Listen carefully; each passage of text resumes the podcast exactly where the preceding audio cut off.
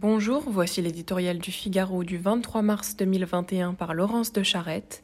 Nouvelle Barbarie.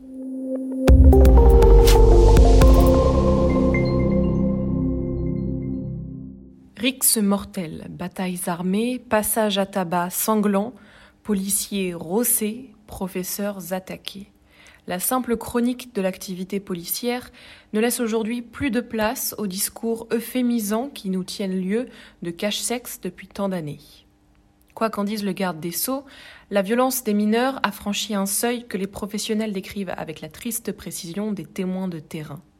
Après le meurtre d'Alisha, après le lynchage du jeune Yuri, après les nuits d'émeutes urbaines à Blois, après, après, ils font un triple et terrible constat.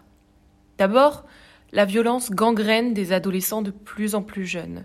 Elle s'enracine dès la sortie de l'enfance et souvent avant.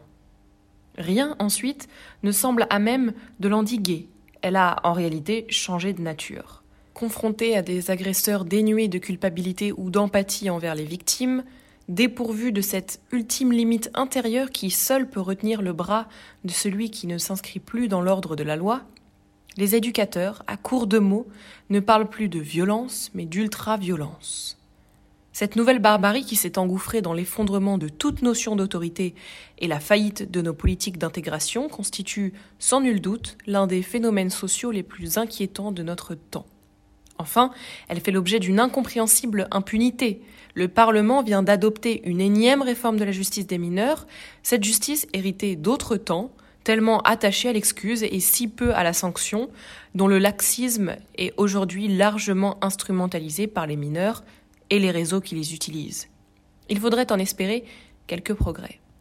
Car il n'est plus possible d'ignorer, sous peine de les voir s'étendre rapidement, les ravages de cette délinquance protéiforme qui fertilise le terreau de la radicalisation et déstabilise l'école, désormais soumise, comme toute la société, à ces attaques mortifères. Inutile de nous bercer d'illusions. La bataille n'est pas gagnée, tant sont nombreux et profonds les aveuglements et les renoncements qui la précèdent.